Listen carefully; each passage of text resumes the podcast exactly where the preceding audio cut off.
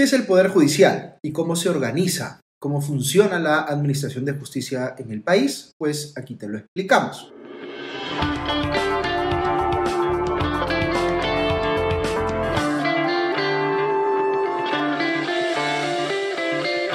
Bienvenidos a Hablemos de Política, un videocast de Comité de Lectura y la Fundación Conrata de Adenauer en el Perú.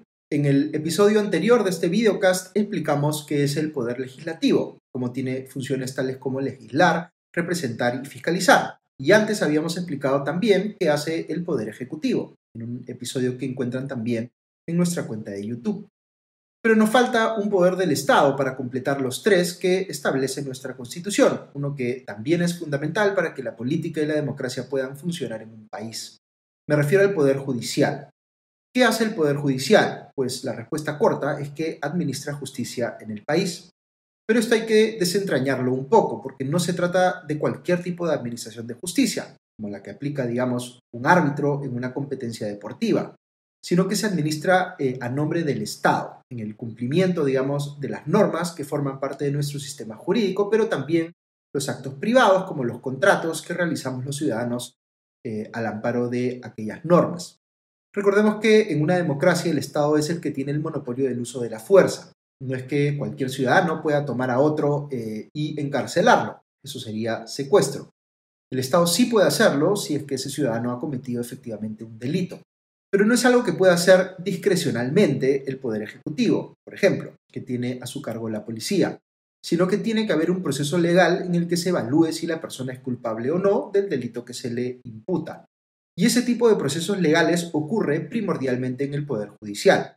Les he puesto como ejemplo un caso penal que tiene que ver con la comisión de un delito, pero hay muchos otros tipos de procesos legales que se ven en el proceso en el Poder Judicial y que están eh, relacionados con otro tipo de temas. Por ejemplo, eh, la repartición de una herencia, el divorcio de dos personas que estaban casadas, el cobro de una deuda que no se ha pagado, un reclamo porque el Estado ha exigido eh, impuestos de más, etc. Para simplificar, podríamos decir que en el Poder Judicial se ven eh, o bien situaciones, situaciones donde hay un conflicto entre dos o más partes eh, y un tercero, un juez en este caso, tiene que decidir quién tiene la razón, o bien situaciones en las cuales hay, que, eh, hay lo que se conoce como una incertidumbre jurídica, es decir, una duda sobre un tema legal que no está claro y se necesita que el Poder Judicial lo aclare en definitiva.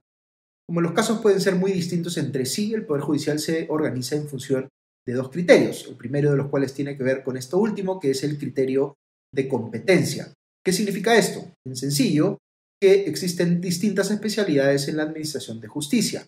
En línea con lo que les explicaba antes, existen jueces penales, jueces civiles, de familia, administrativos, laborales y constitucionales. Cada uno ve casos relacionados con su especialidad, porque se busca, como pasa en muchas otras profesiones, que el juez se vuelva un verdadero experto en la materia sobre la cual debe administrar justicia.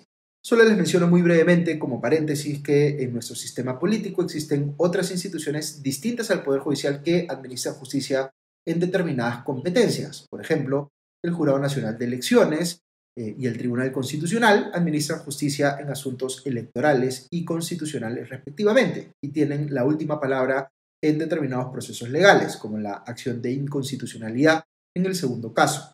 También existe la justicia arbitral, que normalmente se utiliza para temas comerciales y la justicia militar que aplica solo a los integrantes de las Fuerzas Armadas. Pero hay quienes piensan que esta ya no debería estar eh, separada, sino integrada a la justicia civil. Eso que les acabo de explicar es el criterio de competencia, pero luego hay otro que deben conocer, que es el criterio de jurisdicción. ¿Qué implica este? Piensen eh, eh, en cómo el poder ejecutivo en el país está subdividido en niveles de gobierno. Existe el gobierno central, los gobiernos regionales, las municipalidades provinciales y las municipalidades distritales. Pues con el Poder Judicial pasa algo similar. Este cumple su rol a nivel nacional, pero a medida que uno va bajando en su organigrama, va encontrándose con instancias cuyo ámbito geográfico de trabajo, es decir, su jurisdicción, es eh, más acotada. La instancia máxima del Poder Judicial, en ese sentido, es la Corte Suprema de Justicia, que tiene un presidente o presidenta que es elegido por un eh, mandato de dos años y es la cabeza de dicho poder del Estado, como el presidente de la República lo es del Ejecutivo o el presidente del Congreso lo es del Legislativo. La Corte Suprema está conformada por nueve salas supremas integradas por cada una por varios jueces. Estas se dividen según sus competencias. Hay dos salas civiles, tres salas penales y cuatro constitucionales y sociales.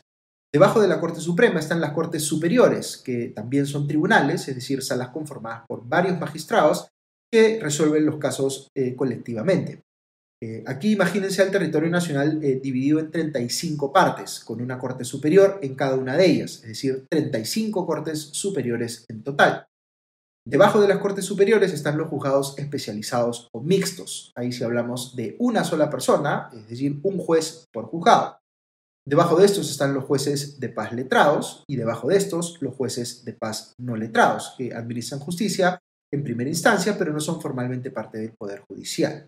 Ok, Ahora debo explicarles un concepto bien importante para que se entienda mejor cómo funciona este organigrama que les acabo de explicar. Quizá hayan ustedes escuchado hablar del derecho al debido proceso. Este es un derecho importantísimo en toda democracia que en realidad comprende dentro de sí a varios derechos. Por ejemplo, el derecho a acceder al sistema de justicia, el derecho a que tu caso sea visto por un juez independiente e imparcial, el poder ejercer tu derecho de defensa eh, y el derecho a la doble instancia. Me voy a detener un instante en este último, el derecho a la doble instancia. ¿Qué significa esto? Pues que si yo acudo al Poder Judicial para que administre justicia en un caso que me involucra, tengo la seguridad de que mi caso puede ser visto al menos en dos niveles distintos de ese organigrama que les acabo de describir. Dependiendo del tipo de caso que sea, este puede iniciar en distintos puntos de ese organigrama. Por ejemplo, si mi caso empieza con un juez de paz letrado eh, y no estoy de acuerdo con la eh, sentencia que éste emite, puedo apelarla y hacer que el caso pase a una instancia superior, a un juez especializado en este caso. Si mi caso empieza en un juzgado especializado, puedo apelar el fallo de primera instancia y buscar que una corte superior vea en segunda instancia mi caso. Lo mismo si pasa eh, de una corte superior a la Corte Suprema. De hecho, hay casos que empiezan en la misma Corte Suprema. ¿Qué creen que pasa ahí? Pues inician en una sala de la Corte Suprema y su segunda instancia es otra sala de la misma Corte Suprema. Pero en todos los casos, y esta es la idea importante que les quiero transmitir aquí, el ciudadano se le reconoce el derecho a impugnar al menos una vez ante una eh, segunda instancia si cree que la sentencia de primera instancia no es eh, correcta. Y cuando ya agotó la segunda instancia y el caso no puede ir más allá, esta segunda instancia eh, se vuelve definitiva y se convierte en lo que los abogados llaman cosa juzgada. Es decir, el tema no puede discutirse más, el sistema de justicia, digamos, y dio su última palabra en ese caso en particular. Ok, fíjese entonces que a diferencia de lo que pasa en el Poder Ejecutivo, donde los distintos niveles de gobierno operan de manera independiente y un alcalde distrital, por ejemplo, no le tiene que rendir cuentas al alcalde provincial, en el Poder Judicial sí hay una línea jerárquica, es decir, las decisiones de las instancias superiores terminan imponiéndose sobre las decisiones de las instancias inferiores, si hablamos de un mismo caso. ¿Por qué esto es así? Pues para que haya coherencia en la forma como se administra justicia.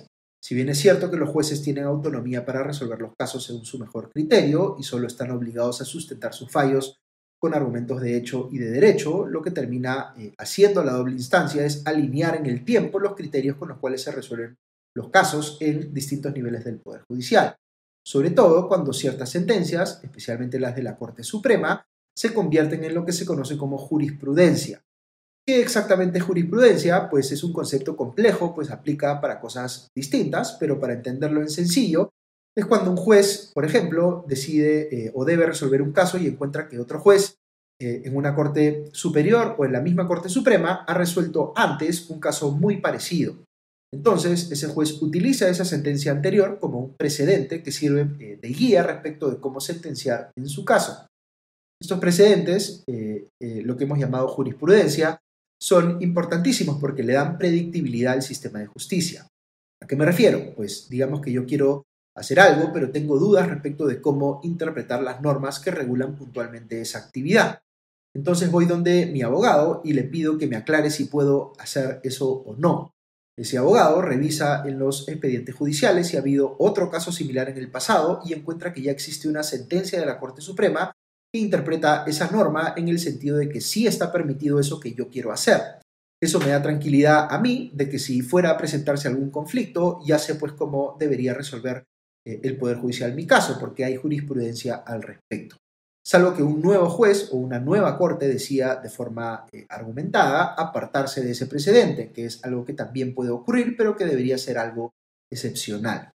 En fin, hay tantas cosas que comentar sobre la justicia que podríamos extender indefinidamente este episodio. Ojalá en el futuro podamos entrar más en detalle en algunos aspectos de esta discusión, que es fascinante, pero de momento esperamos que hayan comprendido un poco mejor cómo funciona el Poder Judicial en el Perú. Muchas gracias por acompañarnos en este episodio de Hablemos de Política, un videocast de comité de lectura en alianza con la Fundación Cornata de Nabre en el Perú. Que estén muy bien y ya nos escuchamos pronto. Adiós.